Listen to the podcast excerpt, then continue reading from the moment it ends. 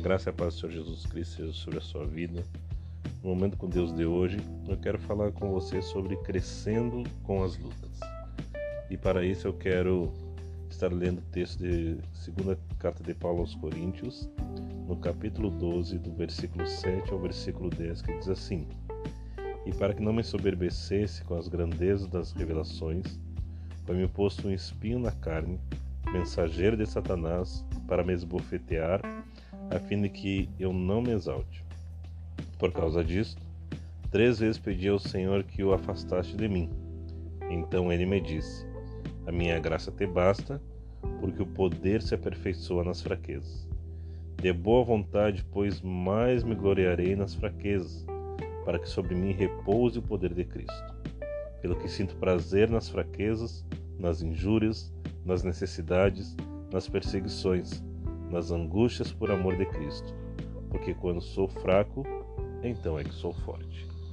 Então, é, esse texto ele fala para nós de uma luta que o apóstolo Paulo enfrentou, né, que era justamente né, um espinho na carne. A Bíblia não diz para nós, não revela para nós que espinho era esse, era uma doença, né, se era um problema familiar, eu, eu, nós não sabemos. Mas o certo é que todos nós enfrentamos algum tipo de luta nas nossas vidas e com o apóstolo Paulo não foi diferente. Só que o que nós precisamos entender é que toda luta ela tem por objetivo nos tornar mais maduros em vários aspectos das nossas vidas. Né? Então a luta, a dificuldade, muitas vezes ela vem como um caráter educativo. E esse texto ele mostra algumas coisas que Deus quis educar a Paulo né? e que talvez Deus queira nos educar também, nos permitindo passar por lutas, por dificuldades, por situações difíceis. Né? Então, alguns aspectos importantes do que Paulo fala aqui eu quero compartilhar com você nesse dia. Né? Primeiro, que nós precisamos entender que o objetivo da luta né, é que nós a enfrentemos. Né? O objetivo da luta é que nós não desistamos nela. O objetivo da luta é mostrar para nós se nós somos perseverantes ou não. Né? Porque o versículo 7 fala, fala que para que Paulo não se soberbecesse, Deus então colocou um, né, um espinho na carne dele, só que ele orou, ele orou, orou, orou, né, e não houve a, a resposta positiva como ele esperava né, da sua libertação desse espinho, como muitos de nós esperamos. Mas nós precisamos entender que a luta ela é para ser enfrentada. Você não pode fugir da luta, você não pode fugir da dificuldade. Se a dificuldade se apresentar a você, você tem que fazer como o apóstolo Paulo. Ele pegou enfrentou esse problema, enfrentou essa dificuldade, né, buscando a Deus, buscando solucionar o problema. Como eu falei para você que eu não sei qual era o problema de Paulo né, e eu não sei qual é o seu problema, qual é a sua luta, né, qual é o seu espinho na cara. Mas você pode enfrentá-lo. Né, você tem que enfrentá-lo. Você não pode fugir dele, porque enquanto ele estiver aí, né, você tem que é, achar alguma é, solução para o seu problema, você tem que buscar em Deus alguma solução para o seu problema, né, até que Deus te fale, te mostre como tu deves agir e como tu não deves agir. Também nós precisamos entender que tem problemas, queridos, que Deus não resolverá. Né? Tem problemas que Deus não resolverá. Ou seja, Deus não vai responder para nós da maneira que nós gostaríamos que Ele respondesse. Por exemplo, tem gente que vai morrer com uma, uma doença. Né? E, e, isso é soberania de Deus, a gente não tem como é, dizer que Deus não ama, que Deus não cuida, pelo contrário. Né? Eu conheço uma irmã que tem anos que ela sofre de, do problema do coração né? e ela está lá viva, está tá convivendo com essa doença para a glória do Senhor, né? já está bem idosa, mas está lá. Né? Porque Deus tem cuidado dela de outras formas. A doença está ali, né? E Deus tem cuidado dela de outras formas. Eu, por exemplo, tenho problema de pressão alta. Né? Eu creio que Deus pode me curar? Creio. Né? É uma luta? É. Entendeu? Embora isso não tenha me afetado muito, pelo, porque eu faço a minha parte e me cuido. Né? Mas então o, o, o importante é isso, é você entender que tem situações que Deus não vai resolver.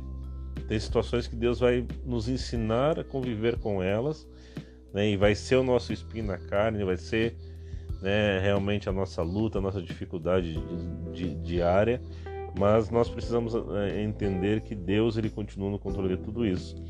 Né? Então entenda, né, como diz aqui, que ele por causa desse espinho na carne, no versículo 8 fala que Paulo orou três vezes pedindo ao Senhor que afastasse o espinho da carne. Né? E a resposta de Deus não foi, Paulo, eu estou afastando. Não. Né? Paulo teve que aprender a conviver com aquela dificuldade, com aquela luta. E assim como de repente você e eu teremos que aprender a conviver com algumas lutas, com algumas dificuldades diárias, seja no aspecto físico, emocional, né? É, ou até mesmo espiritual, nós temos que conviver com aquilo porque muitas vezes a luta é que nos aproxima mais de Deus, nos leva a orar mais. É, uma, um outro aspecto importante desse texto é que Deus ele quer ser suficiente para nós, independentemente dele do problema, da dificuldade ou dele não nos curar. Deus ele quer ser suficiente na minha e na sua vida. Ele precisa, na verdade, que nós o tornemos suficiente nas nossas vidas. Eu acho interessante que Paulo fala que ele orou por esse espinho na carne para que Deus o afastasse dele e a resposta de Deus para ele foi: Paulo, a minha graça te basta, porque o poder se aperfeiçoa na fraqueza. É, então, o que Deus está dizendo aqui é que Deus realmente ele quer ser suficiente para nós. Ele quer ser o mais importante para nós, ele quer ser mais importante que a nossa luta, ele quer ser mais importante que a nossa dificuldade, ele quer ser mais importante do que os momentos difíceis que enfrentamos. Deus quer ser suficiente para nós e nós precisamos permitir que Deus se torne suficiente para nós.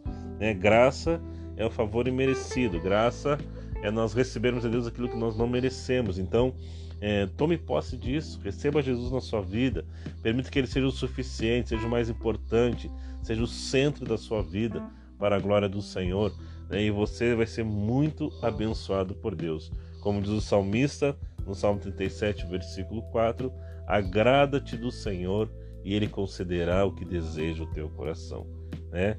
O, o salmista estava na mesma linha de pensamento de Paulo, que Deus seja o suficiente para nós né? e Ele vai conceder o que deseja o nosso coração. Né? E também uma outra coisa que nós aprendemos aqui nesse texto, um outro aspecto importante para que nós cresçamos em meio às lutas e meio às dificuldades, é entender que Deus nos fortalece em meio à tribulação. Eu, eu, eu acho linda a declaração de Paulo quando Deus diz para ele: Paulo, a minha graça te basta, porque o meu poder se aperfeiçoa na fraqueza. E aí Paulo declara: De boa vontade, pois mais me glorei nas fraquezas, porque sobre, para que sobre mim repouse o poder de Cristo. Pelo que sinto prazer nas fraquezas, nas injúrias, nas necessidades, nas perseguições, nas angústias por amor de Cristo. Porque quando sou fraco, então é que sou forte. Então, é, Deus ele, ele nos fortalece em minhas tribulações. Deus se faz presente, como diz o salmista no Salmo 46, ele é socorro bem presente nas tribulações. Né? Ele é aquele que está presente em todos os momentos das nossas vidas. Então, entenda nesta manhã que Deus ele te fortalece, ele quer te fortalecer né, no meio da tribulação, no meio da luta que você está enfrentando, no meio da sua dificuldade. Permita que Ele seja suficiente para você. Por mais que é, você não entenda né, o, o, porquê que Deus não, não, não resolveu o seu problema, não respondeu a sua oração né, em determinadas áreas da sua vida positivamente ao seu modo de ver, né? Mas ele sabe todas as coisas. Como eu ouvi uma pregação uma vez e essa mensagem eu nunca esqueci, pelo menos do título, né, que dizia assim: nada foge do controle de Deus. Deus sabe todas as coisas, Ele está no controle de tudo, está no controle da minha vida, da sua vida, né, e nós precisamos confiar nele a cada dia, em nome de Jesus Cristo. Né, então entenda isso, todas as coisas né, coopera para o seu bem, né, como diz a canção no início de, né, dessa nossa meditação aqui, né, e que Deus te ajude a crescer em tudo né, naquele que é o cabeça, Jesus Cristo. Que você tenha um dia abençoado pelo Senhor, em nome do Senhor Jesus Cristo. Amém?